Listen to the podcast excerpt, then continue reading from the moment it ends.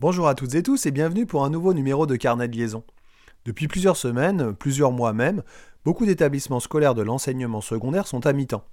Des élèves de seconde, de première et en moindre mesure de terminale n'ont donc cours qu'un jour sur deux, une semaine sur deux, une demi-journée par jour. Je rencontre certains de ces jeunes, beaucoup de ces jeunes, tous les jours, et les dégâts sont considérables. Perte du goût de l'effort, manque de motivation et de courage, pas d'objectif, capacité de concentration réduite, spleen, voire déprime important, et que dire de leur niveau scolaire? Mais comment voulez-vous que ça aille? Peu d'interactions sociales, peu d'échanges avec leurs camarades, peu d'échanges avec les enseignants, l'EPS annulé une semaine sur deux, des évaluations en quantité réduite, et que sais-je encore? Certains jeunes ne voient même jamais leurs camarades de classe car ils ne sont pas dans le même groupe. Ils s'ennuient, n'ont plus goût à rien et n'attendent qu'une chose, aller en classe. Ma fille, qui avait une conférence au lycée en classe entière, m'a dit il y a quelques jours Papa, ça fait trop bizarre de voir tout le monde en même temps, et ça fait trop du bien. Les classes de seconde et de première sont particulièrement difficiles de par leur contenu disciplinaire et de par les choix d'orientation qu'il faut effectuer, les spécialités à choisir ou à laisser tomber en fonction des niveaux, seconde ou première. Et pendant ce temps-là, l'éducation nationale laisse tomber une partie de nos jeunes, livrés à eux-mêmes. Parce que bien entendu, les journées à la maison ne sont pas exploitées comme il faudrait, la plupart des enfants n'ayant pas assez de suivi ou de travail. Et je ne jette pas la pierre aux profs, qui ne peuvent pas tout faire, eux, parce qu'ils sont restés à plein temps.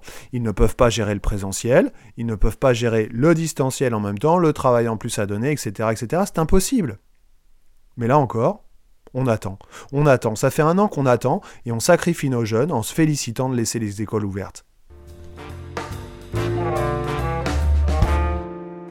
Ce qui me frappe également, c'est que dans mon environnement géographique de vie et de travail, tous les établissements ne sont pas logés à la même enseigne.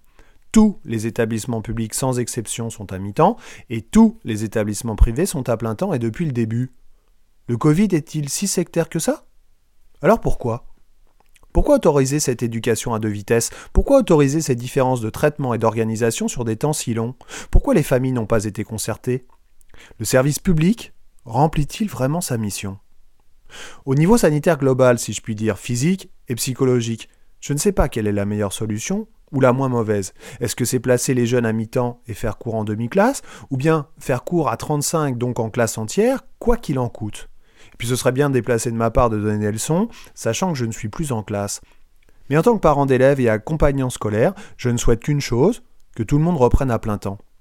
On imagine bien les conséquences et les décalages quoi qu'en dise le gouvernement, des décalages qui seront considérables entre jeunes à la fin du cursus scolaire. Je ne me fais pas de soucis pour le bac, tout le monde l'aura comme d'habitude, mais je suis inquiet pour après, pour Parcoursup, pour les études supérieures et pour la vie d'adulte, parce que c'est maintenant que se construisent les citoyens de demain. Alors messieurs les dirigeants, comment nos enfants du public vont pouvoir compenser ce retard? Eh bien pour la plupart, ils ne pourront pas. Seuls les meilleurs, les plus aguerris, les plus autonomes, les plus courageux, les mieux accompagnés vont s'en sortir. Et ça, c'est pas très service public. Si vous aimez cette émission, n'hésitez pas à en parler autour de vous, à mettre 5 étoiles sur votre plateforme préférée, à écouter tous les épisodes dans l'ordre ou dans le désordre, et rejoignez-moi sur ma page Facebook podcast Carnet liaison et depuis peu sur mon compte Instagram. Je vous dis à bientôt et d'ici là portez-vous bien.